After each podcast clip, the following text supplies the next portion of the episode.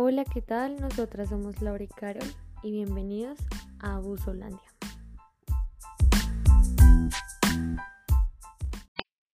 Maldito sea el soldado que apunta su arma contra su pueblo. El día de hoy hablaremos sobre el abuso policial cometido la primera semana de septiembre contra Javier Ordóñez. La información que será aquí expuesta fue resultado de investigaciones en las páginas de Cuestión Pública, La Nueva Prensa, El Tiempo y Razón Pública. El 9 de septiembre del presente año, el abogado Javier Ordóñez, padre de dos hijos pequeños, sufrió, según el dictamen de medicina legal, nueve fracturas en el cráneo y fuertes contusiones en todo el cuerpo. Todo comenzó cuando tres amigos se reunieron en el conjunto residencial de la calle 55 con 77, en el barrio Santa Cecilia, localidad tengativa. Allí quedaba el apartamento en el que vivía Javier. Ellos se reunieron para tomarse unos tragos, y luego de un tiempo, cuando se les acabó el licor, decidieron salir por más. Eran más o menos las once o doce de la noche y se fueron a pie hasta la calle 53, a muy pocas cuadras del conjunto, y de regreso fueron detenidos por dos policías del CAI de Villaluz que venían en moto. Pasados apenas unos pocos minutos del 9 de septiembre, muy cerca de la portería del edificio, se ve a Javier en el piso boca abajo y con los dos policías encima de él. Ambos tenían pistolas taser, armas que se supone no son letales, y con estas le propinaron choques de electricidad por el cuerpo una y otra vez mientras él suplicaba para que se detuvieran. Javier fue electrocutado en múltiples ocasiones, lo que generó el llamado al apartamento de sus familiares, su tía y unos primos que bajaron a tratar de socorrerlo. Minutos después llegó una patrulla de la policía y Andrés, el segundo de los tres amigos, también fue detenido y llevado al CAI de Villaluz.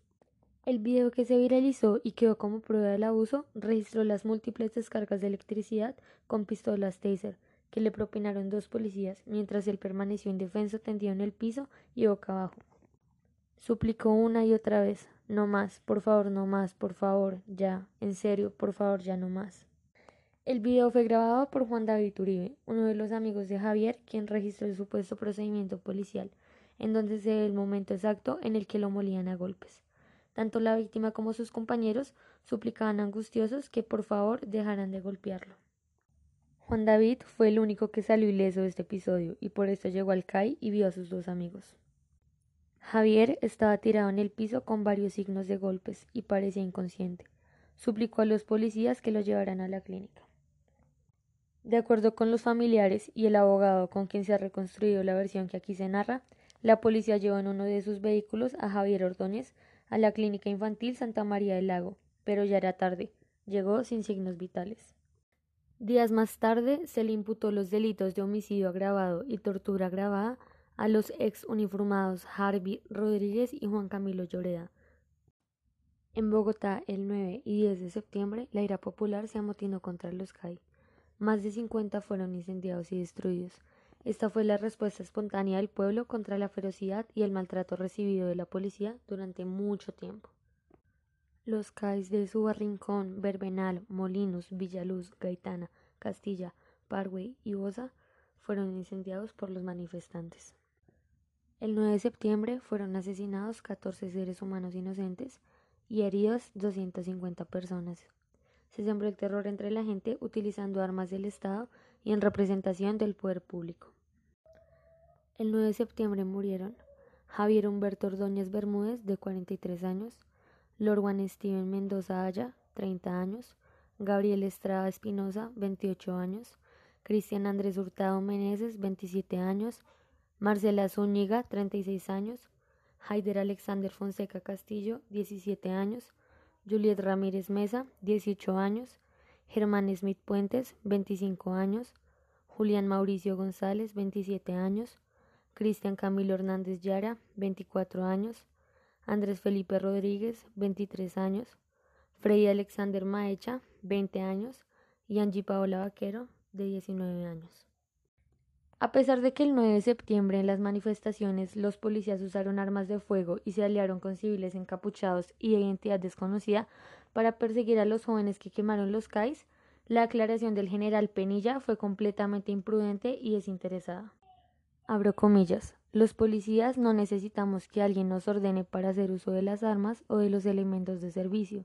Nosotros analizamos las circunstancias y de acuerdo a ello actuamos y respondemos individualmente.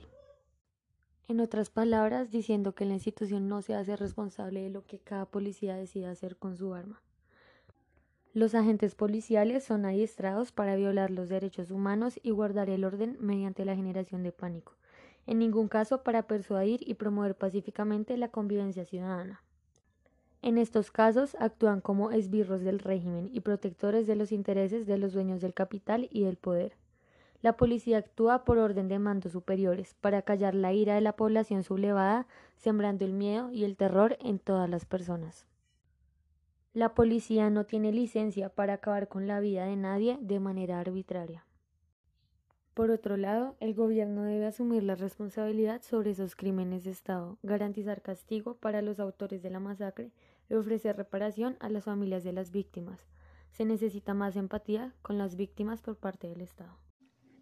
Como nos damos cuenta, en estos casos hay una gran ausencia de los organismos de control como la Procuraduría, la Defensoría del Pueblo y las personerías, ya que éstas juegan un papel fundamental en la promoción de los derechos humanos asociados con el ejercicio de la función pública. Dichos organismos pueden ejercer en varios casos el poder preferente de investigación por los abusos cometidos. Sin embargo, estas instituciones tienen debilidades, la formación de su personal, la identidad institucional de su mensaje y la forma de aplicar y desarrollar sus directrices. En el caso de los organismos de control, observamos una segmentación que no se estudia lo suficiente. Las personerías están vinculadas con la Procuraduría, institución que tendrá que ofrecer una coordinación nacional en la función de control, pero no es claro si esta relación existe. A su vez, estas organizaciones suelen acompañar las manifestaciones colectivas, vigilan y sirven de intermediarios entre la fuerza pública y la ciudadanía. Todo indica que hay mucho espacio para mejorar los protocolos de acompañamiento, comenzando con la garantía de un trabajo armónico entre los funcionarios de las dos instituciones. En estos momentos hay que preguntarse por qué no se crea el sistema único para el mejoramiento y la prevención de los abusos en la actividad de policía, el cual se encuentra contemplado en el artículo 235 del Código de Policía, el cual fue aprobado en el 2016 y en el que concurren la Policía Nacional, la Procuraduría y el Ministerio de Tecnologías de la Información y Comunicaciones. Como podemos observar, la planimetría es amplia en entidades y funciones. La diferencia de los papeles muestra que el uso excesivo de la fuerza no es una responsabilidad exclusiva de la Policía Nacional, sino un indicador de una falla sistemática que hay que comprender, discutir y reformar. Parece que la alcaldesa López estrenó el Comité Civil de Convivencia como mecanismo para identificar los múltiples abusos de los días mencionados. Este mecanismo fue creado por el Código Policía para tramitar las quejas y denuncias que se presentan en el marco de la función y la actividad policial. El objetivo de esta comisión es el de atender las necesidades de distintos grupos sociales en relación con los asuntos de policía, emitir opiniones sobre el conjunto de normas procedimentales y de comportamientos que regulan los servicios de la institución y promover las investigaciones a que haya lugar. Este podría ser un camino para involucrar a las instituciones que, que son responsables de garantizar las condiciones de seguridad y convivencia a los policías y a la ciudadanía que lo que causó la brutalidad policial en los países con altos índices de homicidio a manos de la policía suele darse una combinación de factores como legislación inadecuada, discriminación, inseguridad o conflicto e impunidad arraigada. Los gobiernos que pisotean sistemáticamente otros derechos humanos como la libertad de expresión y de reunión pacífica suelen autorizar respuestas de mano dura por la policía ante protestas y manifestaciones la impunidad de los homicidios policiales tiene como consecuencia un mortífero círculo vicioso de violencia. Es habitual que los agentes maten a personas que no representan una amenaza, sobre todo hombres negros, jóvenes, con la tranquilidad de saber que estos homicidios rara vez se investigan o son procesados. Eh, el asesinato de, de Ordóñez fue la gota que derramó el vaso. Estas son Las consecuencias que dejó tal acto fue el rompimiento de las relaciones entre la alcaldía y la policía. La protesta legítima de la alcaldesa López por disparar contra los manifestantes debería haberse balanceado con alguna expresión de solidaridad ante las escenas casi cercanas al hinchamiento de algunos policías en la primera jornada de protestas. No será fácil restablecer los puentes y este desencuentro puede poner en entredicho las estrategias mismas de la seguridad para Bogotá. Una parte de la juventud se está convirtiendo en una bomba de tiempo, miles de jóvenes sin arraigo social, oportunidades ni parámetros familiares tienden a la movilización vandálica y a la destrucción. El gobierno nacional y el local deben comenzar hacerse preguntas y despertar ante esta amenaza creciente y cada vez más disruptiva. Si bien siempre podemos sancionar a policías individualmente, la reflexión debe centrarse en la responsabilidad del político. El Estado ha mostrado una enorme debilidad en el ejercicio de la autoridad, pues el vandalismo se ejerce en completa impunidad.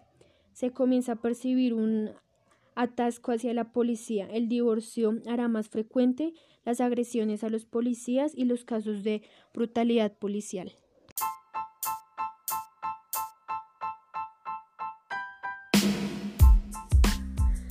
El 9 de septiembre fue indudablemente una masacre, un acto de terrorismo de Estado. ¿Quién dio la orden? ¿Quiénes son los responsables de esta brutal y violenta respuesta policial que disparó mansalva sobre la población inerme y desarmada? Es la pregunta que todos los colombianos nos seguimos haciendo.